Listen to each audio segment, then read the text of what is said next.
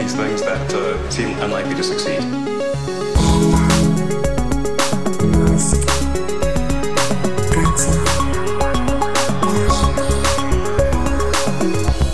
Bueno, Matías del futuro, ¿qué pasó? Matías del futuro.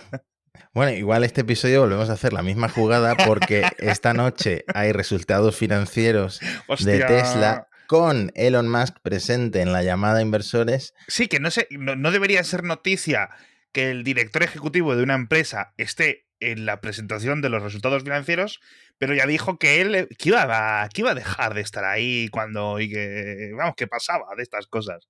Así que Sí. es noticia que esté, que haya dicho. Bueno, "Oye, Es noticia porque Elon ha puesto en Twitter que va a estar y absolutamente todos los tweets que pone Elon Musk en Twitter son noticia. No sé si viste la de Bloomberg de Elon Musk contesta con un emoji de la sonrisa invertida a un tweet suyo de 2000 no sé cuánto.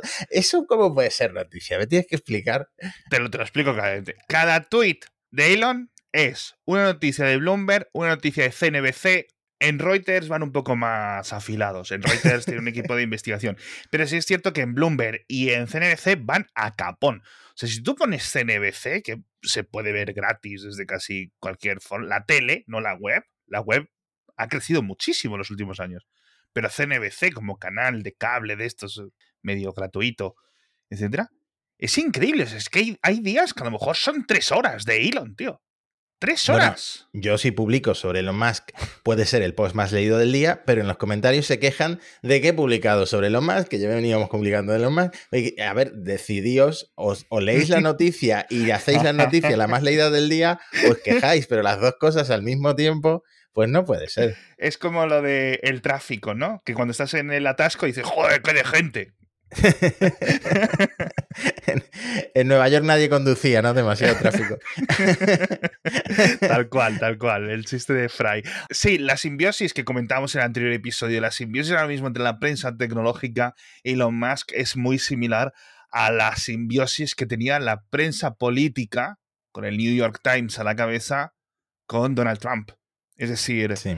Esto se ha acusado en muchísimas ocasiones. Es decir, que Donald Trump fuese presidente en Estados Unidos cuatro años ha sido muy bueno para la, para la CNN, ha sido muy bueno para el New York Times, ha sido muy bueno para el Washington Post. O sea, digamos, para un montón de prensa dedicada a, a- darle, a, a investigarle, a contar sus cosas, ¿no? Porque es que son máquinas de crear contenido. Son gente que paga muchísimos salarios en, en las redacciones. O sea, es que es así. Y, y ojo con eh, el regreso de ese tipo de prensa porque ya los republicanos están viendo la posible compra, compra de Elon de Twitter como su salvación, como que va a volver la cuenta de Trump Ah, a bueno, Twitter, nah. como que eh, ya van a poder hablar porque ahora mismo están censurados. Están hecho, censurados. O sea, Creo que hubo una encuesta y la mayoría dijo que se siente censurado en Twitter, que no puede expresarse libremente, la mayoría de los votantes republicanos. nada. Eh, así yo, que bueno. yo, yo eso de verdad que no lo veo. Permíteme que dé un poco mi opinión. Aquí nos salgamos un poco de- del ámbito de Elon, que hay muchas cosas que contar, pero de verdad que no lo veo. Llevo 15 años, 15 años haciéndole imbécil múltiples horas al día en Twitter, en público y en abierto, y no me han eh, baneado. Y he dicho cosas y he dicho barbaridades. ¿Cómo de cromañón tienes que ser en Twitter para que te baneen? La gente no se hace. Entonces, e- en Twitter, y esto lo explicaba muy bien un antiguo jefe jefazo de Reddit hace poco, en el propio Twitter, dice, no moderamos ideas, no moderamos, es decir, simplemente moderamos comportamientos. Y hay gente que es que se le va la pinza. Tú en Twitter puedes, yo qué sé, defender el comunismo, defender, hablar del nazismo, hablar de las cosas más locas a nivel político, hablar de violaciones, hablar de, de todo lo que quieras, mientras lo, lo hagas de una forma civilizada, de verdad que no hay ningún problema. O sea, Hmm. pero en ningún sitio lo que no puede ser es, es comportarte como un loco con múltiples cuentas, etcétera, porque es que se ve, se ve claramente cuando lo estás haciendo, ¿no? Y cuando te banean, volver a crearte otra. Entonces dices, oh, es que me están persiguiendo. Tío, o sea, no se están persiguiendo tus ideas, se están persiguiendo que eres un cromañón y te comportas como tal. Volvamos al programa, por favor. Bueno, yo te iba a decir para añadir y ya te- cerramos que cuidado con Elon porque se está alineando mucho en un perfil muy concreto que es en contra del el wokeismo, que es como le llaman, el ser woke, por ejemplo, con lo de Netflix, el batacazo que se ha pegado Netflix en bolsa, Elon ha ido a comentar diciendo que esto le pasa a Netflix porque se ha contagiado del virus del wokeismo, ¿no? De, ser tan eh, progresista y tan eh, de meter, pues ah, ya se sabe. A mí me da mucha rabia porque estoy viendo, es una deriva que no es una deriva realmente de Elon, es decir, esto sabe que le da likes Matías, tú cuando pones un tipo de chistes en Twitter y te da muchos likes a que tu cerebro dice, ¡Hostia! Voy a ver si... Y esto es Elon igual. Lo que pasa es que en vez de darte a ti o a mí 10 likes o 15 likes, bueno, tú, tus tweets son mucho más populares. Mil likes, ¿no? Que es una cosa común en tu mundo, ¿no? Pues a Elon las cosas de 100.000 likes le gustan, tío. Le ponen Se un viene poco... arriba. Bueno, tanto, tanto se viene arriba que eh, presentó una oferta para comprar Twitter, para comprar el 100% de Twitter. no tiene tanto dinero, tiene que vender acciones de Tesla. es verdad, es verdad, no tiene, no tiene. De hecho, bajó la acción de Tesla ese día, bajó un 3,6%, porque claro, los inversores están viendo, a ver, Elon no tiene tanta liquidez para comprar el 100% de Twitter por 43 mil millones de dólares en efectivo, pero luego algunas pistas que ha ido dando eh, pues dejan ver que a lo mejor está él ya buscando la forma, eh, está yendo a bancos para que eh, le dejen pedir un, enorme préstamo contra, como se dice en inglés, sus, acciones, ¿no? Que es la forma en la que él vive y en la que él gasta. Si es que, ¿cómo le conocí? De hecho, ha ido dejando pistas estos días en Twitter que yo al principio no las entendía. Love Me Tender y luego ah una que se suponía que mm, tenías que adivinar lo que decía, pero algunos lo descifró como Tender is the Night, que es una novela de Francis Scott Key eh, Fitzgerald. Y mm, eh, lo de tender parece que va porque en inglés se dice tender offer a un tipo de OPA hostil, a un tipo de adquisición hostil, que es básicamente la forma en la que en unos días pues presentará su oferta para comprar, para hacerse con, con Twitter. Y de eso van esos tweets crípticos pero todavía no se sabe muy bien cómo va a hacer. De hecho, mm, ya sabemos que la junta de Twitter pues, está buscando la forma de evitar que Elon nos compre. Ha habido muchos comentarios sobre la junta directiva de Twitter estos días. Sí, la verdad es que, y muchas de las cosas que dice Elon, aparte de graciosas, son ciertas. es, que, es que precisamente lo del poison pill, la píldora envenenada que comentábamos en el episodio anterior. ¿Qué, razón, qué razón tuvimos, ¿eh? O sea, acabamos de grabar, yo me fui, de vacaciones. Matías se quedó aquí con los episodios, tal, no sé qué, y, y, anuncia Elon lo de, lo de la compra, es decir, justo a las horas de haber grabado, antes de subirlo, etcétera. Por eso mm. Matías rápidamente hizo esa adición al, anterior episodio. Pero qué bien clavado dejamos el episodio, macho. Bueno, yo decía que ni de coña compraba Twitter, en eso sí que ya, pero luego estuviste ahí dándole 10 minutos a lo de la píldora antivenenosa eh, la píldora antivenenosa, no, la píldora venenosa, y, y mucho reportero tuvo que estar dos días después ahí buscando en Google qué significa. Ah, hmm. es que eres un adelantado a tu tiempo. Bueno, píldora venenosa o píldora envenenada no es el término que usa Twitter. Twitter usa el término plan de derechos de los accionistas, que al final es una táctica que eh, no se sabe exactamente cómo lo van a hacer. Bueno, sí, sí, creo que si te vas al documento que presentaron en la SEC, pues más o menos te, eh, ves que intentarán diluir eh, la participación que tiene Elon y que no pueda comprar más del 15% de mm, eh, de Twitter, pues vendiendo a los accionistas actuales mm, de, Twitter el derecho a comprar acciones más baratos, lo que llevará a que la acción pues suba de, valor. Bueno, es una cosa eh, que eh, realmente... Ojito, es que no sé si te has dado cuenta de una cosa. Mm. Es que esto me parece demasiada coincidencia. por cada 210 dólares de acciones que compren, el descuento es del 50%. ¿Cuánto es el doble de 210? 420. Aquí no hay casualidades. Aquí no hay casualidades. Yo creo que este es un mensaje claro, con lo cual, obviamente, que los accionistas actuales, antes, en el momento que se ejecute eh, esto, entre en el plan, puedan comprar las acciones de, Twitter a la mitad de precio, a nivel efectivo, es una locura. Con lo cual, claro, lo que vaya acumulando el propio Elon se irá diluyendo. De todas formas, puede hacerse con el control de la Junta buscando socios y buscando gente que ya esté dentro. Es decir, Bueno, de hecho, Elon dijo en, el- en una entrevista que le hicieron en TED que él tiene un plan B, no dijo qué plan B tiene. Y además en Twitter ha estado eh, tuiteando mucho en contra de eh, la junta directiva del, Sí. del Consejo de Administrativo de Twitter, porque podrían estar faltando al, deber fiduciario del que hablamos también en el episodio anterior, refiriéndonos a Elon. En este caso nos estamos refiriendo a la gente de la junta directiva, porque claro, no aceptar esta oferta de eh, 54,20 dólares por título, que es más de lo que vale Twitter actualmente y es un 54% Sí. más de lo que valía cuando Elon empezó a comprar el 31 de enero Eso de es.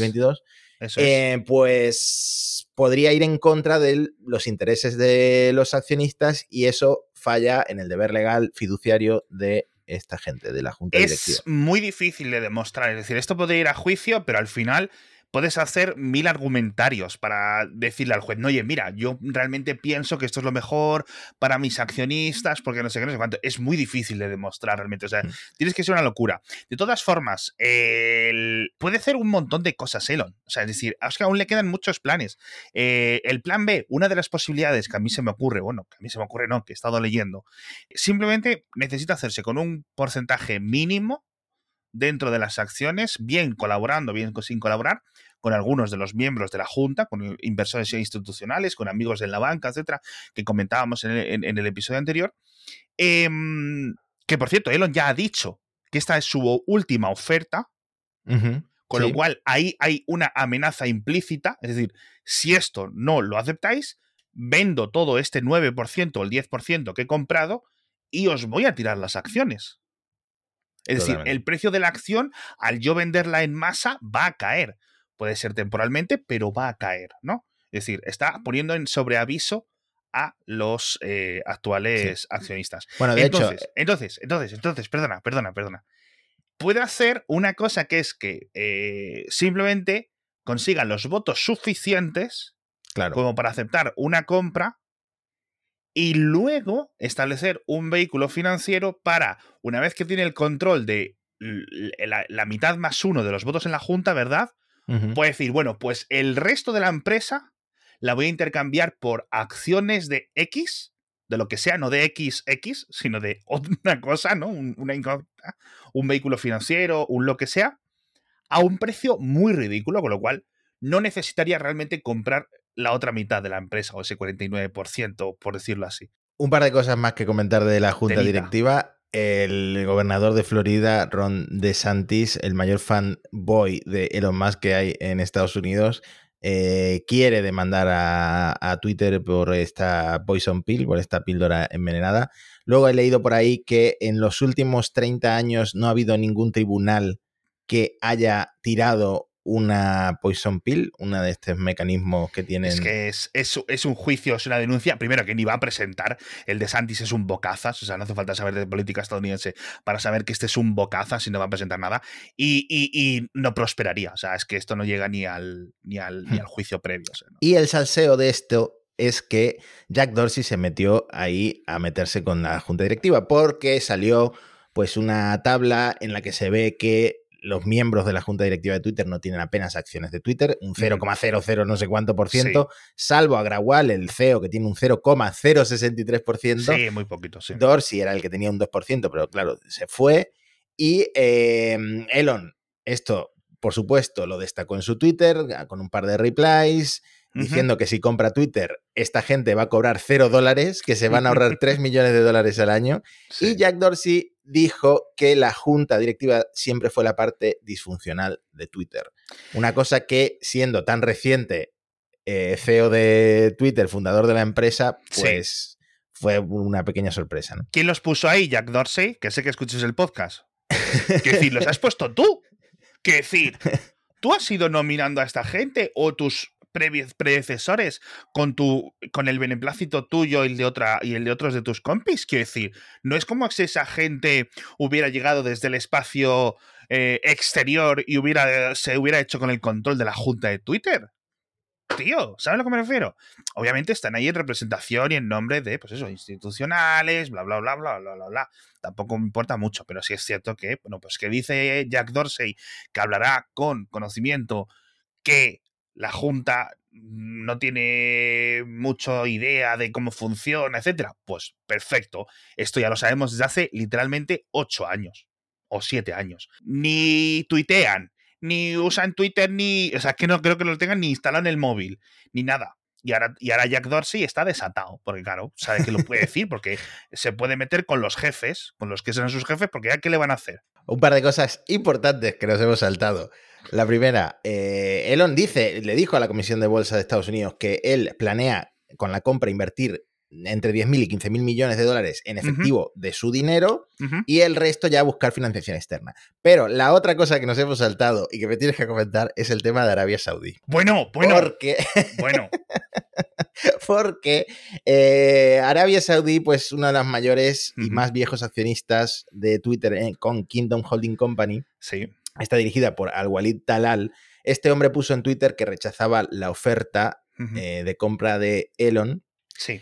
Y pues Elon se metió con él eh, preguntándole, pues, a ver, cuánta participación de Twitter tiene el, reino, el reino, de Arabia Saudí y qué piensa Arabia Saudí de la libertad de expresión, que es lo que Elon defiende. Bueno, la razón por la que Elon supuestamente va a comprar Twitter, que es para eh, que no haya moderación prácticamente en Twitter. De hecho, él lo ha dicho, apenas lo mínimo de moderación, que, todo el mundo pueda decir lo que le dé la gana. De nuevo, los bots, el spam, el no sé qué, el no sé cuánto, las, las, las estafas cripto, todo eso es libertad de expresión. O sea, Elon está diciendo dos cosas, está diciendo verde y está diciendo rojo a la vez. Es que es muy curioso. Entonces... Bueno, y un tal Alex Barredo le pasa a Elon Musk una noticia de 2019 eh, que eh, cuenta que dos antiguos empleados de Twitter han sido condenados por espiar dentro de la compañía para Arabia Saudí. El, este tal Alex Barredo me, me, escribe a mí por Telegram y me dice, estoy aquí metiendo un poco de... estoy prendiendo la mecha a ver qué pasa. Y efectivamente, minutos después me manda un vídeo partiéndose el culo porque Elon Musk le ha contestado con un emoji del monóculo. Eh, de pensando, ¿no? De, ¿Qué pasa aquí? A ver. Bueno, cuéntame porque recibiste hasta amenazas de muerte, ¿no? bueno, bueno, bueno. Gran, gran día. No, no, lo he mirado, o sea, lo, miré un poco después. Tienes que mutear, obviamente. Yo en Twitter no tengo notificaciones puestas porque no me gusta, me distraigo mucho. Ya bastante tiempo estoy como para encima tener notificaciones, tal. Pero bueno, se hubiera roto. Entonces lo que hice fue silenciarlo todo eso. Pero claro, me empezaron a seguir gente, tengo los mensajes abiertos, amenazas de gente con nicks en, árabe, cuidado por dónde vas, no sé qué, cosas así. Yo es que en cuanto dijo, en cuanto se pusieron a hablar de Twitter y Arabia Saudí, yo instantáneamente me acordé de una noticia que conté en el podcast diario. Pues eso sería en 2019, sería cuando esto ocurrió.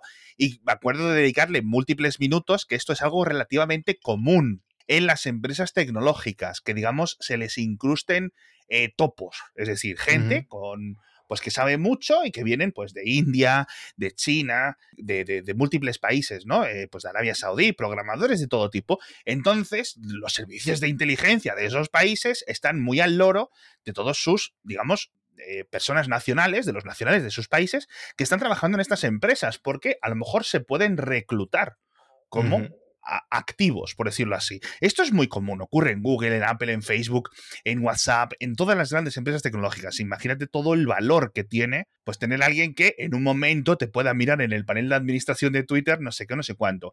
Lo normal que ocurra, y esto es algo que ocurre, mm, si no todos los meses, o si no todas las semanas, sí todos los meses, es que en cuanto se detectan estos por parte de los equipos de seguridad de las empresas tecnológicas, se les despida, ¿vale? Y se haga de una forma completamente eh, opaca y, minimizando cualquier caída, porque eh, no, no, te interesa a ti como empresa mm, mm, admitir o llevar a juicio ¿no? y publicar a todo el mundo que has tenido un empleado durante dos años pasándole las IPs de periodistas a los servicios de inteligencia de Arabia Saudí, ¿no? Y, casos, y casos más graves que hemos visto con, con, China, por ejemplo, ¿no? Entonces yo me acordé de esto y, y me dio por googlearlo, Arabia Saudí, Twitter, no sé qué, y pasárselo a Elon. Y ahí de ahí, pues la, bomba, nunca mejor hmm. dicho.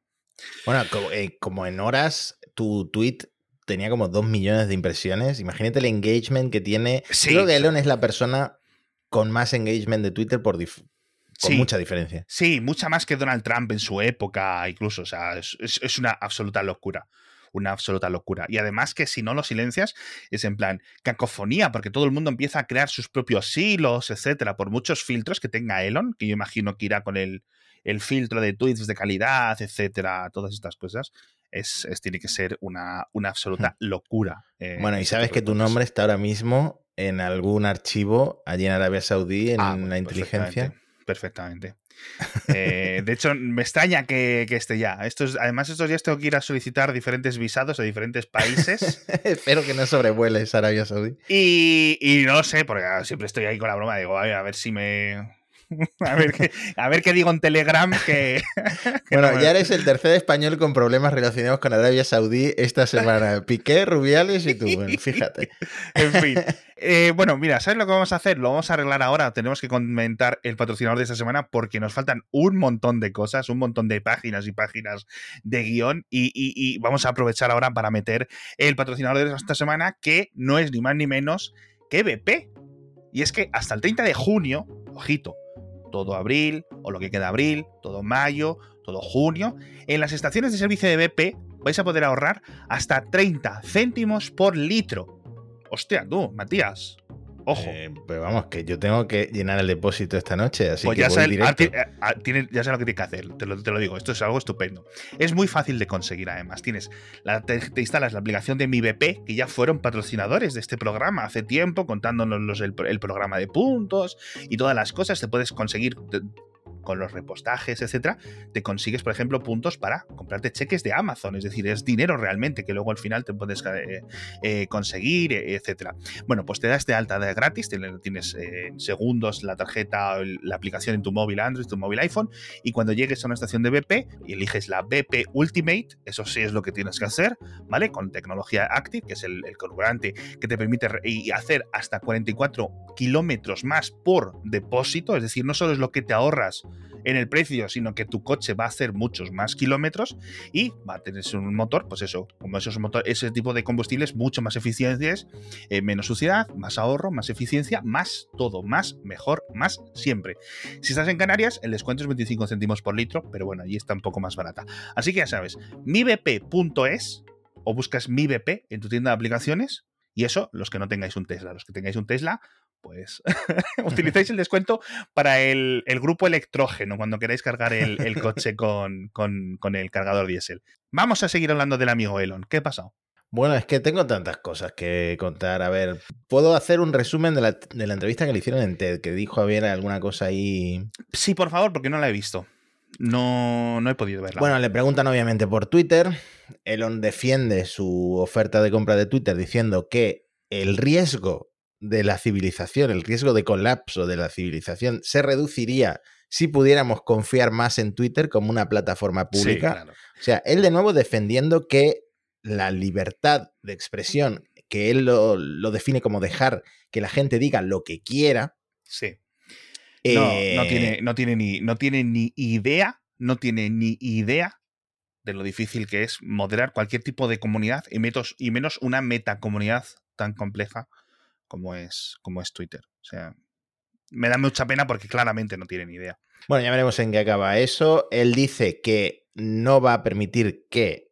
Twitter acabe como Facebook, Instagram y WhatsApp, que al final, según Elon, están controladas por Mark Zuckerberg. Ya decíamos el otro día, creo que Mark Zuckerberg, eh, la participación que tiene en, en Meta, No es, no es muy grande realmente. No es muy grande, yo creo que es menos del 10% a día de hoy, pero tiene una cosa eh, que tienen también y comparten otras empresas de Silicon Valley, que es un tipo de acción dual. Es decir, tiene pocas acciones de participación, pero tiene como el 60% de las acciones con derecho a voto. Con lo cual, todo lo que diga Mark Zuckerberg va a misa. Es el jefe de la junta, las, o sea, la junta directiva de, de Facebook está ahí para reírle. ¿No? Pues a lo mejor no- se refería a esto. Que él no quiere que. Él no quiere ser el Mark Zuckerberg de Twitter. Eso es. Luego dijo esta frase, a ver qué te parece. Ahora mismo creo que soy la persona viva en el mundo que más sabe de fabricar coches. Está Eh, No lo sé, porque como yo no sé nada de fabricar coches, pues la verdad que no lo sé. Pero sí hemos, eh, hemos visto eh, patinadas grandísimas de Elon en los últimos 4 o 5 años en este sentido. Bueno, si se mide en CEOs que más trabajan o que más duermen en la fábrica, sí podría ser Elon Musk el, el candidato a persona que más sabe sobre fabricar coches. Bueno, no lo sé. Sí, simplemente Em, puede ser una. ¿Cómo se dice? Una hipérbole. O sea, Hmm. entonces se la voy a dejar pasar. Dijo también que eh, la beta de FSD tiene ya más de 100.000 usuarios. Ujú. Eso supone 40.000 más que hace dos meses y medio, creo que fue la última Sí, actualización. o sea, que están abriendo un poco la mano, ¿no? En Estados Unidos y en Canadá, además. Y que tenían en Estados Unidos 60.000 en enero. Bueno, Sí, lo que estamos diciendo, ¿no? Una- Un incremento importante. sí. Lo están abriendo a cada vez más gente. Luego, ha repetido de nuevo lo de que él no tiene una casa, que está viviendo en casa de amigos, que no tiene ni un yate. con- bueno, esto será una referencia a Jeff Bezos, que tiene incluso un yate para su yate, ¿no? Eh, que no coge vacaciones y No. que in- él intentaría dormir más, pero, inten- pero sabe que si trabaja lo máximo posible puede hacer que sus empresas ahorren muchísimo dinero. Él dice que Tesla está en un punto en el que un minuto de él pensando muy fuerte puede ahorrar un millón de dólares. Eso, Y- a ver, puede ser. y que ha habido reuniones en las que, reuniones de media hora en las que él ha ahorrado 100 millones de dólares a la compañía. O sea, abuela no tiene. No, no, claramente, claramente. Por- por- vamos a. eh, que- joder, qué de cosas interesantes. Eh, lo de las mansiones. Yo no tengo mansiones. ¿Dónde viven tus hijos? Quiero decir, no viven en el apartamento 4J de una calle random de Los Ángeles, Elon Musk. ¿Vale? Ni van al instituto público de... Exacto, quiero decir, no lo sé. Yo no tengo yates. ¿Que tienes un jet privado o varios jets privados? Quiero decir, no sé. No sé, Elon. Que yo no me voy de vacaciones. Literalmente te has enfadado hace un mes porque el jet privado te seguía de vacaciones. Es decir, si te ibas a Italia con Grimes, si te ibas, a si te ibas con tu madre a México, si te ibas a no sé dónde, aparecía en internet. Perfecto, entiendo el enfado. No me digas que no te vas de vacaciones cuando te has enfadado porque sabemos cuándo y cuánto te vas de vacaciones. Que trabajas muchos, que haces muchas cosas, que no sé qué. Perfecto, que sí, Elon, que sí. Pero me cuentes historias. Tú sabes dónde vive Elon realmente, ¿no? En el día a día, estos últimos meses. Allí en Austin, en la mansión de un amigo. En la mansión del colega de PayPal, pero es que es eso. Es decir, es que en una mansión de un colega de PayPal. Que ahora Elon diga, porque, ah, que no tengo mansiones, ah, que no tengo casas, no sé qué en propiedad. A lo mejor es un tema más de impuestos. A lo mejor es un tema además de que así no tiene que declarar una residencia justo cuando se ha puesto a hacer un montón de movimientos financieros. Esa venta gigante, constante, porque no es que digan, no tengo referencia, es que está constantemente insistiendo, haciendo declaraciones públicas, perfectamente defendibles delante de un juzgado, de que no tiene resistencia, de que no tiene residencia, pero perdón. Es decir, parece como que está dejando un rastro de declaraciones, más que otra cosa, ¿no? Y está insistiendo sospechosamente mucho en esto, cuando sabemos que no es, que no es, que no es realmente así, ¿no? Pero bueno, si esto le ahorra 10.000, 5.000 millones de dólares en la factura fiscal, a mí me da igual, no soy estadounidense, no sé. No. Pero me hace mucha gracia cuando las mentiras son tan transparentes. En fin, continúa, por favor. Bueno, de la entrevista no hay muchas más cosas interesantes. Os decía algo como que uno de los mayores errores de, de la sociedad fue cerrar tantas plantas nucleares. Esto Sí. mucha gente estará de acuerdo porque al final eh, nos habría salvado de una buena con esto de la guerra. Y yo creo que mm, deberíamos pasar a la polémica de la semana, que es lo del cargador móvil, ¿no? ¿Tú estás en contra o a favor? Tú que no tienes Tesla igual que a mí que me da igual. a mí es que me da igual, pero sí es cierto que estoy viendo a los fans muy enfadados. A los, a- bueno, a los fans, no, a los dueños de los coches Tesla. No hay que confundir las, los términos. Es decir, puedes Sí. tener un Tesla y odiar a Elon, o odiar Tesla, o simplemente ser ambivalente hacia la compañía, de la misma forma que yo soy ambivalente hacia Renault. No sé, en plan, pues me da Es que igual, esto ha puesto de acuerdo hasta al mayor defensor de Tesla que te puedas encontrar en Twitter. ¿A quién? Porque eh, los Teslas, como todos los coches eléctricos, vienen con un cargador que se llama cargador móvil para que puedas cargar en cualquier sitio en un apuro, porque todo el mundo pues cargará normalmente en su casa con el cargador de pared que tienes que instalar por no sé cuántos miles de euros o en, eh, en un supercargador o en un eh, cargador en la calle, pero en un apuro a lo mejor te sirve este cargador móvil que tienes en el maletero pues, para cargar con un enchufe normal. Sí. ¿Qué pasa? Que lo han quitado porque, según dijo Elon en Twitter, las estadísticas de uso demostraban que se usaba muy poco. Entonces ahora lo tienes que comprar por separado por 340 euros. Eh, precio que a lo mejor va a bajar después de todas estas críticas. Estaría guay que se bajara el precio. Lo que he visto y la- dentro de las quejas es que no hay, no lo puedes comprar, no hay stock. Claro. Entonces, esto me lleva a que imagino que el motivo real es que no tienen stock ellos tampoco para meter uno con cada coche. Con lo cual, si al final, igual que quitaron los puertos USB hace unos meses, lo que no van a dejar es de vender el coche por no poder meter un cable. Entonces se busca una narrativa peregrina para quitarlo. Posiblemente, porque si no hay esto, pues posiblemente no haya componentes. Más cosas. Seguimos. ¿Quieres espacio?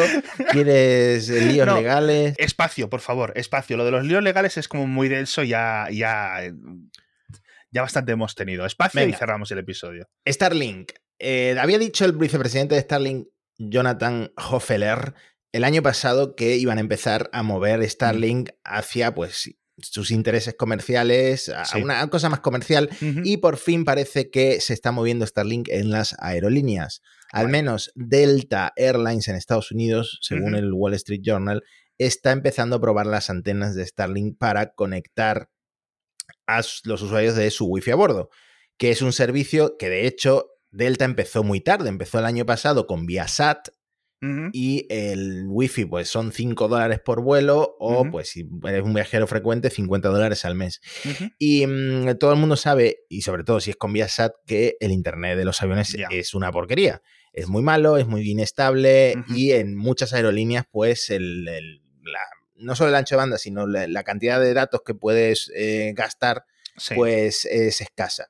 Supongo que Starlink puede solucionar este problema, entonces para las aerolíneas puede ser muy atractivo. Obviamente los aviones no llevan en el techo, como se llame, la antena Starlink completa, va pues en una cúpula como todas las antenas Sí. de los aviones, pero están empezando a probarlo y eh, según dijo Elon en su momento en Twitter, eh, lo están intentando certificar o ya lo habrán certificado para el Boeing 737, el Airbus A320, los dos aviones más populares Sí. y probablemente pues para muchos más modelos eh, que ya lo estén certificando. Así que buena noticia para la gente Total. que viaja en avión y necesita o, o le gustaría tener internet. Yo creo que si, si a todos nos ofrecieran el internet a un precio asequible, todos lo usaríamos en los aviones. ¿no? Sí, al final es una cosa que, que está tirando, por ejemplo, en Europa mucha gente hacia el tren de alta velocidad precisamente por eso, porque puedes ir tirando de 4G, 5G sin ningún problema durante esas dos, tres horas, ¿no? Hmm. Eh, entonces es, es que he visto planes de precios insultantes en, en- Hmm. en algunas aerolíneas y encima es eso, o sea, límites como de, de 2 megabytes y cosas así, es en plan, es que no te da tiempo ni a revisar el correo, literalmente. Bueno, la gente de la misión Axiom 1, que está en la, en la Estación Espacial Internacional, se suponía que iban a volver ya, pero por mal tiempo no han podido volver. Llevan ya dos retrasos. Tenían que haber aterrizado ayer, ¿no? O Hmm. algo así. Llevan dos retrasos, eh, entonces se está alargando una estancia que ya se sabe que hay que pagar un alquiler muy caro a la NASA cuando te quedas en la Estación Espacial Internacional y lo que no está claro es quién está asumiendo este coste. Eh, Porque, a ver, tú pagas por ir al espacio a lo mejor 50 millones de dólares Sí. y por un problema, una- un imprevisto por el tiempo, a lo mejor se suman, va a ser insignificante para ellos, a lo mejor se suman 50 mil, 100 mil dólares más por persona, lo que sea. Este, Sí. este coste, ¿quién lo suma? Lo asume Axiom, SpaceX, bueno, no se sabe, la cuestión es que siguen ahí arriba. Y cuidado porque están ya eh, los de la Crew 4 esperando para subir. Así que bueno, veremos si no se retrasa todo al final. Se cruzan, Y- unos suben y mientras otros bajan. Y una noticia muy importante para SpaceX es que la gente de las Academias Nacionales de Estados Unidos, Sí. que es como un informe enorme de 800 páginas que sale cada 10 años, Hostias. ha definido viajar a Urano, no, no viajar a Urano, mandar una sonda a Urano como la máxima prioridad para la NASA en esta década que empieza ahora, de do- 2022 a 2032. ¿Y esto por qué es importante Y- para SpaceX? porque la, esta gente propone usar tecnología existente y el único cohete que podría hacerlo ahora mismo es el Falcon Heavy eh, no reutilizable, es decir, el Falcon Heavy que A se tope. pierde en el mar. Entonces, esto no es vinculante para la NASA, es Ya. decir, lo que diga este documento que se llama el Decadal Survey no lo tienen que seguir al pie de la letra, pero si no lo siguen al pie de la letra tienen que justificarse en detalle de por qué han elegido transmisiones. Entonces es posible que en 2030 o en... igual se va a 2040, ¿vale? Sí. Veamos a un Falcon Heavy lanzando sondas, eh, una- un orbitador y una sonda para estudiar la atmósfera de Urano Sí. eh, en un Falcon Heavy o quizá en el futuro, pues en una Starship, ¿no? Que ya debería estar operativa. Sí. Oye, Así esto, que. esto puede molar, pero joder, es que son cosas tan a largo plazo. Estuve leyendo sobre esto de Urano hace. Pues eso, cuando lo anunciaron, no sabía que estaba relacionado con, con SpaceX, pero que entre que se da el ok, se ponen los presupuestos, se diseña la misión, es decir, ¿a qué vamos a ir a medir? Se hace, se construye la sonda, se pone, se llega. Lo que dices tú, 2030 largos, 2040 hasta que llega. Sea, es una locura de tiempo, como o sea, los plazos con, con estas cosas. Me da mucha pena porque es uno de los planetas más misteriosos y con más cosas a explorar, pero bueno, también tenemos Europa, tenemos Titán, tenemos cosas que hay que, hay que explorar. En fin, yo creo que uno de los grandes beneficios de sistemas como la Starship van a ser estas cosas, en plan, ¿qué, qué, qué queréis? ¿Qué queréis? ¿Qué queréis hacer? Venga, oye, pa, pa, pa, una nave, otra, otra, otra, otra, que al final es lo que queremos, ¿no? Al final es una de las grandes ventajas y uno de los grandes puntos de SpaceX y de Elon Musk, por deferencia. Eh, más allá de sus payasadas diarias, al final eh, hay que quitarse el sombrero en este tipo de cosas. Con cargador eh, móvil o sin cargador, con Twitter o sin Twitter, con Netflix o sin Netflix. Nos vemos la semana que viene. Muchísimas gracias a todos los nuevos oyentes. No sabes la cantidad de audiencia nueva que tenemos desde que Elon está liándola en Twitter. Es increíble. Muchísimas gracias a todos los que os habéis suscrito, especialmente en Spotify, donde estamos subiendo un montón de audiencia. Muchas gracias a todos por escucharnos todas las semanas. Muchas gracias a todos los que nos recomendáis. Ya habéis visto que este es un podcast que no mordemos, que nos reímos, que nos lo pasamos bien. Con Elon como villano, héroe, eh, Elon como héroe, Elon como payaso, Elon como eh, gran persona, gran inventor, ¿no? El, el Thomas Edison del siglo XXI. Salvador de la humanidad. ¿Cómo lo ponemos en la descripción del podcast? El, el, el niño de, de, Pretoria, ¿no? En fin, nos vemos la semana que viene con más noticias, más cositas de este hombre y de sus empresas. Hasta Venga, pronto. Me voy a llevar a llenar el depósito.